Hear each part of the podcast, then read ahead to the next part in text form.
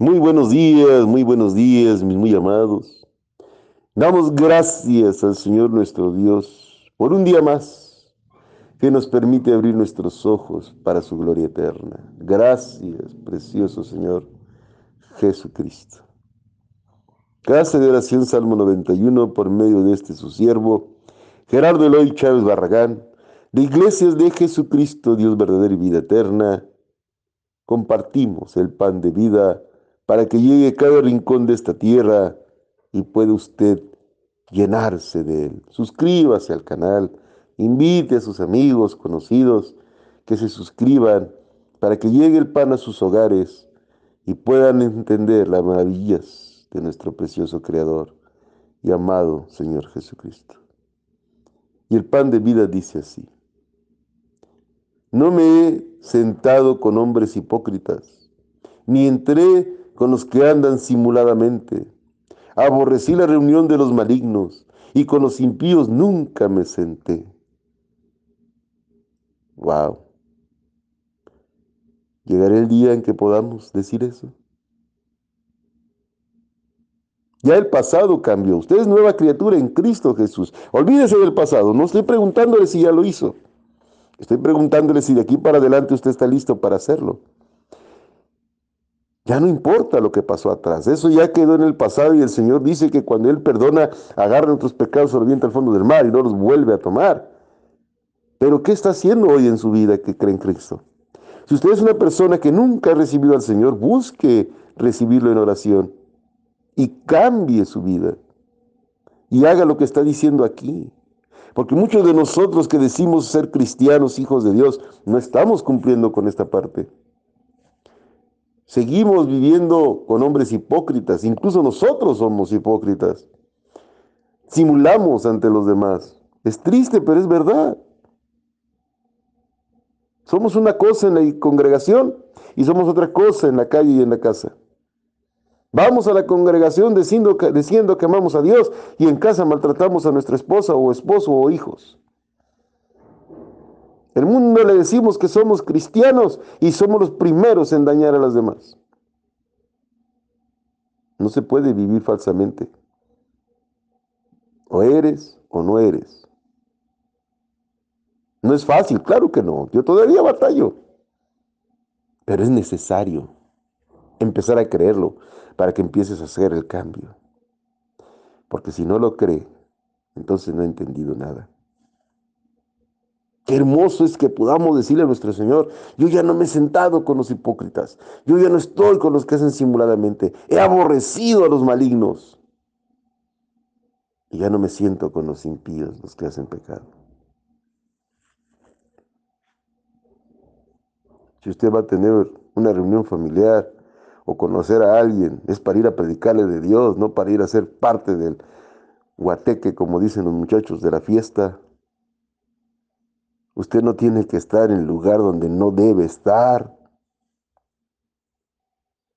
¿Cómo es que se hace llamar hijo de Dios? Y le invitan a unos 15 años y ahí va corriendo. Le invitan a una boda y ahí va corriendo, a un bautismo del mundo y ahí va corriendo. No, mi muy amado, no es así. No es así. Tiene que transformar su vida. Pero me van a decir mis parientes que no importa. Si no les muestra que usted ha cambiado, ellos no van a seguir al Señor. Mire lo que sigue diciendo la palabra. Lavaré en inocencia mis manos y así andaré alrededor de tu altar es, limpiarse del pecado, es zafarse de la maldad y vivir la inocencia en Cristo Jesús. El mundo se va a admirar, el mundo lo va a señalar, pero tal vez alguien diga, yo quiero de eso. ¿Cómo hace? Si él era esto, él era aquello. Y ahora no lo hace. ¿Qué tienes? Y usted diga a Cristo en mi corazón.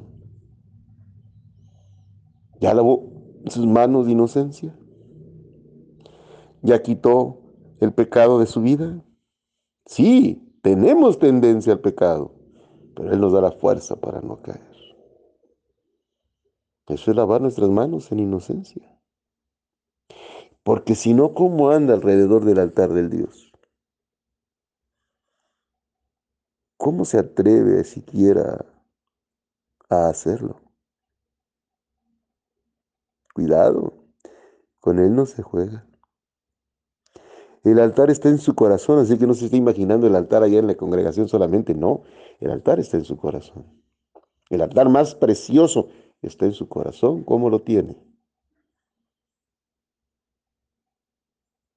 ¿Está listo para andar alrededor de su altar, dando gracias en todo momento, presentándose delante de Él con sus manos limpias, en inocencia?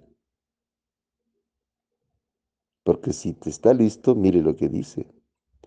Para exclamar con voz de acción de gracias y para contar todas tus maravillas. Siempre tenemos que estar exclamando en acción de gracias y contarle al mundo lo que Él ha hecho en nosotros. ¿Cómo va a contar sus maravillas si no las está viviendo? Si todavía tiene dudas, miedos, dolores, tristezas, rencores, ¿cómo va a contarle al mundo, Dios es bueno, Dios es maravilloso? Si usted es igualito, pues no se puede. Tiene que tener una transformación, tiene que alejarse de todo lo negativo, de todo lo malo, de todos los impíos, de todos los pecadores. Tiene que ver el mundo que usted es diferente, que usted está apartado del, del pecado para vivir para el Señor. Si no, ¿cómo? ¿Cómo cuenta las maravillas si no las está viviendo? Y las maravillas no son solo los milagros que Dios ha hecho en su vida, no. Los milagros ayudan a que la gente tenga fe momentánea. El verdadero milagro es el cambio de la persona que cree en Cristo. Ese es la maravilla más grande de este mundo, la transformación de aquellos que fuimos de lo peor y ahora somos de Él. ¿Sabe? Mucha gente no ha entendido que a veces aquellos que fuimos tan pecadores y Él nos limpió, somos los que más le amamos y nos damos cuenta que tenemos que vivir para Él, para no volver atrás. Y hay gente que se cree santa, viene el Señor y cree, ahora se cree más santa, pero no cambia, no transforma en su vida. Es algo que yo quisiera que el mundo completo entendiera.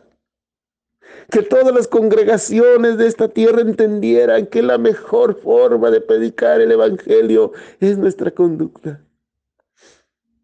Pero no lo entendemos. No lo entendemos. Y queremos un Evangelio light. Queremos hablar cosas lindas y no, y no hablar del poder y la gloria que Él necesita de nosotros en nuestra transformación. Queremos sentirnos parte de una congregación, liderazgos, formas y, dones sobrenaturales y de sanidad y de lenguas y de profecía y nadie se preocupa por la parte más importante, el cambio del Hijo de Dios. Que el congregante cambie. Si usted es pastor y su gente no ha cambiado, tiene que repetir mil veces el mismo sermón, aunque se enfaden. Tiene que confrontar el pecado con su sermón. Porque no conocemos entonces a Dios. Cuando la gente no conoce a Dios no cambia. Cuando la gente tiene un Dios a su modo, un Dios bueno, un Dios lindo, no cambia. Cuando la gente no entiende que Dios es santo, puro, y que sus atributos y uno de ellos, que es la justicia, no va a permitir que ninguno que no haya sufrido su transformación entre al cielo. El que no nace de nuevo no puede ir al cielo.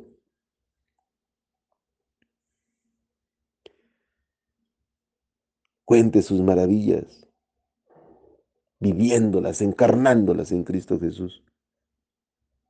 Esa es la maravilla más grande que puede platicar de Él. No el milagro de la sanidad de fulano, de sutano, no. La maravilla es su transformación. Y el mundo la gente va a preguntar cómo le hizo. Y usted va a poder predicar el Evangelio de Cristo Jesús. Mi muy amado, todos tenemos pecados y caemos, pero Él nos da la fuerza para levantarnos y no volverlo a hacer. Clame a Dios hice una nueva criatura para poder ir a la gloria de Él. Este pequeño fragmento de un salmo nos hace pensar mucho. Espero que usted también medite y cambie su manera de vivir. Les amo mucho. Y que Dios me les bendiga hoy, mañana y siempre.